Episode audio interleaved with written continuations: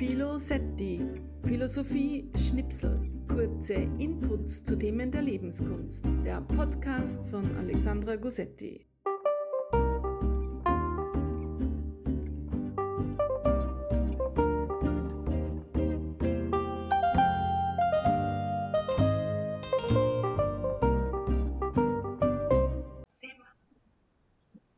Hallo und herzlich willkommen zu einer neuen Folge meines Podcasts Philosetti. Heute geht es um philosophische Beratung und Begleitung von Menschen, also darum, was denn die Philosophie in der Beratung und Begleitung von Menschen anzubieten hat. Ich glaube natürlich, sie hat viel anzubieten, weil ich das liebe und weil ich als Beraterin auch viel damit arbeite. Aber ich möchte euch einladen, frisch und frei einzutauchen in dieses Thema, möchte euch darüber erzählen und vielleicht ein bisschen Lust drauf machen. So, nun für den Anfang nennen wir das, was wir Philosophinnen da in der Beratung tun, praktische Philosophie. Und was da so wichtig klingt, ist vielleicht ja eine jede Einladung in ein Gespräch, in eine offene Betrachtung, in eine Auseinandersetzung mit Lebensthemen, jedes vertiefende Nachdenken. Alleine, ja, ich kann mich auch selber dazu einladen, dazu ermutigen, mit anderen, zu zweit vielleicht, in Runden. Und ich glaube, jetzt ganz vorneweg, das gibt es viel zu wenig. Warum? Wir reden über dies und das in unserem Leben, aber viel zu wenig tauchen wir dabei in die wichtigen Lebensthemen ein. Tja. Und wenn, dann sind Diskussionen oft so, dass jeder seine Wahrheit verteidigt. Das aber lässt Diskurse, wie wir wissen, ersterben, leider. Und daran krankt unsere Gesprächskultur heutzutage oder vielleicht eh schon immer auch. Bevor wir nun ein bisschen in die Geschichte eintauchen, vielleicht ein kurzer, eine kurze Umschreibung. Praktische Philosophie, damit meint man immer angewandte Philosophie, ergibt in der Verbindung mit Beratung und Begleitung eine sehr wunderbare Mischung, denn es sind vertiefende, offene Gespräche, die einladen, Haltungen zu erkunden, Standpunkte zu beziehen und immer die Entwicklung von Stärken und Fähigkeiten im Blick haben. Äh, praktische Philosophie setzt auf Selbstermächtigung und Ermutigung. Und die gute alte Philosophie, wie wir wissen, liebt Fragen nach Sinn und Sein. Was macht Sinn für dich als diese oder dieser und jener oder jene äh, Zeitgenossin in deinem So-Sein mitten in der Welt? Was bedeutet für dich Stimmigkeit? Was bedeutet für dich Lebenssinn? Was brauchst du, um deinem Daseinssinn folgen zu können? Naja, und so gesehen hat die praktische Philosophie in der Begleitung von Menschen ja, schon, wie ich meine, einiges anzubieten. Aber jetzt schauen wir ein bisschen in die Geschichte. Wir könnten die philosophische Praxis als die Kunst der Fragestellerei bezeichnen. Und da fliegen wir jetzt weit zurück in der Zeit und stellen uns ziemlich platt den alten Sokrates vor, der mit lästigen Fragen an den Denkgerüsten seiner, Denkgerüsten seiner Zeitgenosse rüttelte. Was meinst du damit? Aha, so denkst du darüber, interessant. Wie genau verhält sich das denn? Warum ist das so? Oder wie zeigt sich der gleiche Sachverhalt ein wenig anders oder ganz anders? Und wieder, was meinst du damit? Und diese Lästigkeit ja, die, ähm, die stellte seine Zeitgenossen schon vor einige Herausforderungen. Also heutzutage meine ich, lästig sein alleine reicht nicht. Aber die Wurzel ist tatsächlich in diesem vorbehaltlosen, freien, offenen, was meinst du damit? Und dann wieder ziemlich platt und natürlich sehr viel bekannt, dieses wunderschöne Zitat von Aristoteles. Verwunderung veranlasste zuerst wie noch jetzt die Menschen zum Philosophieren. indem man anfangs über die unmittelbaren sich darbietenden, unerklärlichen Erscheinungen sich verwunderte, dann allmählich fortschritt und auch über Größeres sich in Zweifel einließ. Ja, ein Zitat, das, glaube ich, über alle Zeitgültigkeit hat.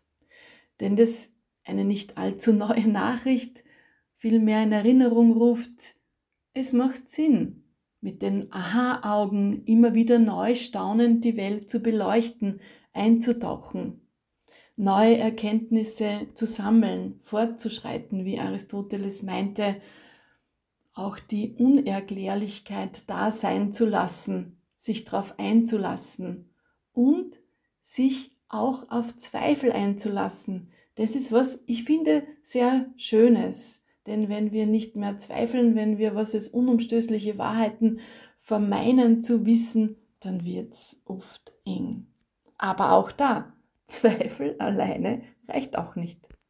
Tja, und dieses philosophische Gen ist natürlich in der Geschichte, hat es ganz viele Männer und Frauen angetrieben, Menschen angetrieben, ähm, alle äh, bemüht, nicht zu früh aufzugeben, es aushalten zu lernen, mutig einer inneren Denkunruhe nachzugeben und nachzugehen. Man könnte sagen, es waren schon viele in der Geschichte immer philosophische Beraterinnen am Werk, die die Kunst des Fragens und vor allem auch des Zuhörens kultivierten, die dieser Künste kundig waren. Nicht um eine endgültige Wahrheit zu erhalten, sondern um eine Spur weiterzukommen, um eine Ahnung weiterzugehen, um Gerüste zu bauen und sie auch wieder verlassen zu können. Und ich möchte die Philosophie jetzt nicht auf die westliche Philosophie begrenzen, sondern da kommt für mich auch die Spur östlichen Denkens ins Spiel.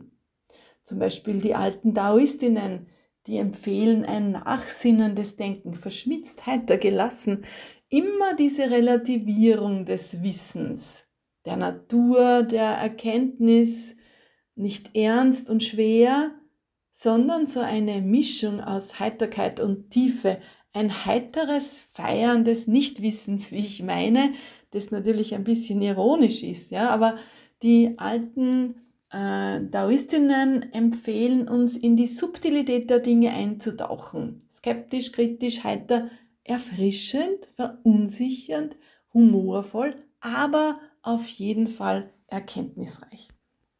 Ja, und wenn wir schon aufs Denken zu sprechen bekommen, ein kleiner Exkurs.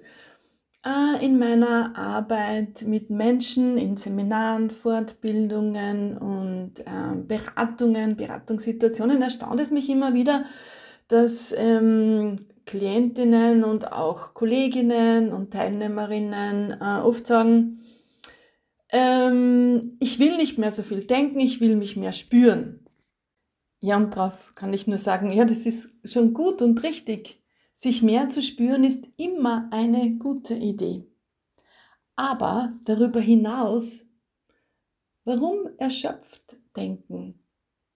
Warum mögen Leute oft denken oder Theorie wenig? Und ich glaube, das ist Zeit, mit einem Vorurteil aufzuräumen, dem die Philosophie gerne ausgesetzt ist. Es geht weniger darum, jetzt in irgendein erschöpfendes, nur verkopftes Denken einzutauchen, sondern, und das versuche ich auch immer ein bisschen zu vermitteln, probieren wir es doch mit sowas wie erspürten Denken. Probieren wir es doch mit so einer Verbindung von Fühlen und Denken, von Kopf und Verstand.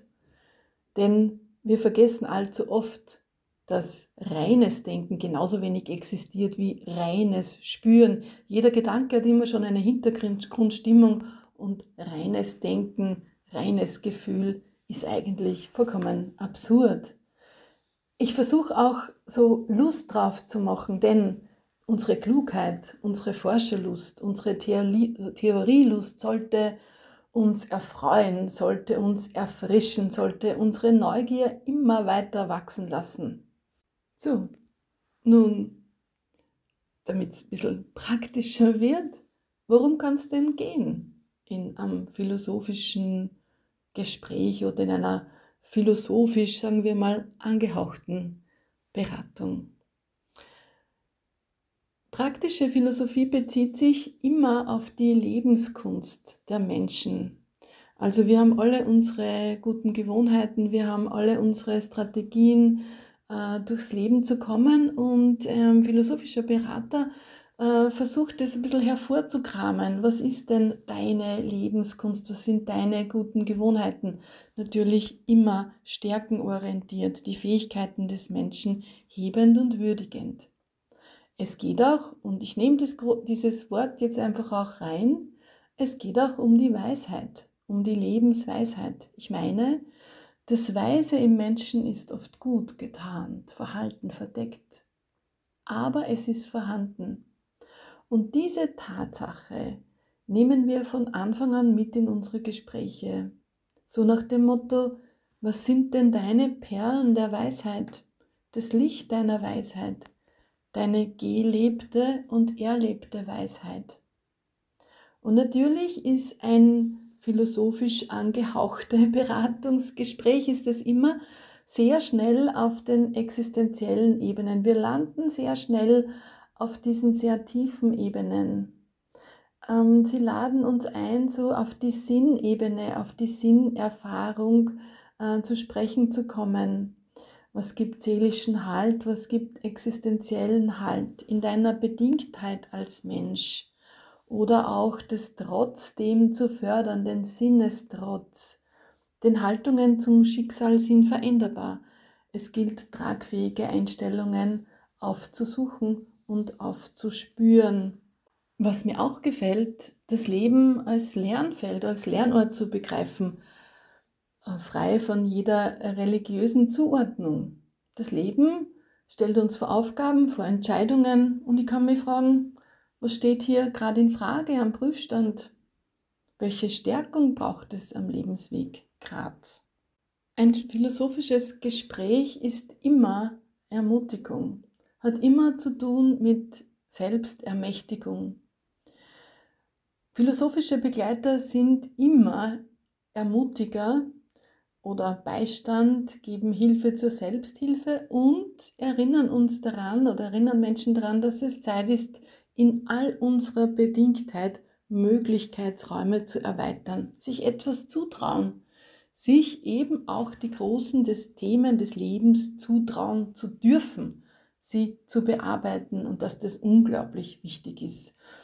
Das heißt, wir verweisen, vielleicht ist das eine der Säulen, wir verweisen sehr klar auf das Erwachsenen-Ich, auf die Reife im Menschen, die ja vorhanden ist, die jeder in sich trägt. Daran glaube ich fest und unerschütterlich.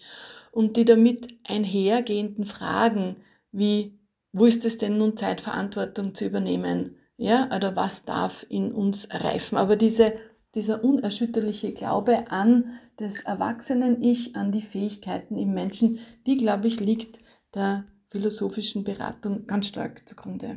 Philosophische Beratung erschöpft sich aber nicht im erkenntnisreichen Gespräch, sondern zeigt sich im Handeln. Das heißt, auf Erkenntnisse ist es ganz wichtig, dass tatsächlich ja Lebenspraxis Erfolg, denn sonst ist es irgendwie sinnlos. Das heißt also, es ist immer Ermutigung, Entscheidungen zu treffen, das Leben anzugehen und so weiter. Also die äh, Wirksamkeit zeigt sich im Leben, zeigt sich im Handeln. So, liebe Leute, nun schon eher zum Abschluss dieses Podcasts möchte ich euch einladen, mit mir noch ein bisschen in dieser Welt der praktischen Philosophie zu verweilen. Ich möchte ein paar sehr bildhafte Aussagen nennen, um das vielleicht nur mal ein bisschen sickern zu lassen und so drum auch die Einladung, vielleicht die Augen zu schließen und diese Zitate, Wörter, Begriffe einfach sickern zu lassen. Praktische Philosophie ist auf dem Weg sein ins ergründende Denken Zuhören ist die Seele des Dialogs. Ein Aufgehen im anderen, eine Begegnung mit sich selber denn Denken widerfährt uns. Das Handeln durch Denken vorbereiten, im Leben wurzeln können. Eine Aussage von Karl Jaspers ist, dass philosophische Denken immer einer ehrfürchtigen Unzufriedenheit folgt. Und es ist immer Annäherung, nie Besitz der Wahrheit. Es gilt die Wahrheit von etwas zu ergründen. Ein lustiges Wort, die Wahrheit. Was ist es, was ist es nicht, was ist ähnlich, was ist verwandt? Um die Wahrheit zu ergründen, braucht es ein bisschen Wagemut und macht Lust, erfrischt.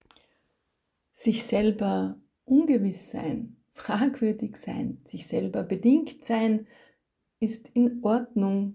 Und so erstaunlich das ist, bringt dieses Anerkennen unserer Bedingtheit eine tiefe Sicherheit.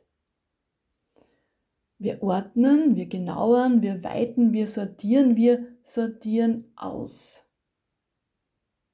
Es gilt Gedanken zu gebären, die sowieso schon da sind. Begleiterinnen sind Wächterinnen, vielleicht auch Zeuginnen von Entscheidungen, von Lebenswegen. Es gilt liebevoll lästige Fragen zu stellen, zu überprüfen. Es gilt Hüterin des Vorhabens zu sein. Es gilt als Beraterin Enthaltsamkeit zu üben im richtigen Augenblick. Wir fliegen von Erkenntnis zu Erkenntnis, die im Handeln erblüht. Jaspers nennt es die Existenzerhellung, die sich mit dem Sein als Ganzes befasst. Wir üben uns im Betrachten, einem Tun, einem Weg, einer Redlichkeit. So, und zum Abschluss noch ein sehr schönes Gedicht von Hannah Arendt. Hannah Arendt hat auch Gedichte geschrieben, das ist weniger bekannt. Und dieses Gedicht ähm, symbolisiert für mich so die philosophierende Art des Denkens. Ich zitiere. Die Gedanken kommen zu mir, ich bin ihnen nicht mehr fremd. Ich wachse ihnen zu wie ein gepflügtes Feld. Ich wiederhole dieses schöne Gedicht.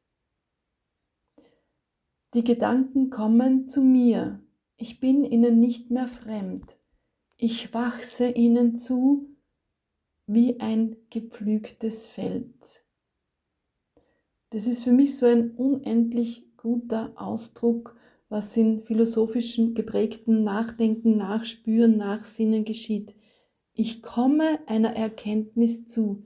Etwas geschieht, etwas öffnet sich. So, liebe Leute, das war ein Erkundungsgang rund um praktische Philosophie. Ich wünsche euch jetzt wieder mit Hannah Arendt immer auch ein Denken ohne Geländer zu wagen. Und ich wünsche euch viel erfrischende Erkundungen, erfrischende Erkenntnisse, viel Freude beim Nachsinnen über dieses und jenes und immer in der Erinnerung, dass es um die Verbindung von Kopf und Herz und noch viel mehr geht. Ihr findet meinen Podcast auf meiner Homepage www.gusetti.at und auch auf Spotify und auf allen Podcast-Foren. Ich freue mich, wenn wir uns wiederhören und bedanke mich fürs Zuhören. Alles Liebe, eure Alexandra.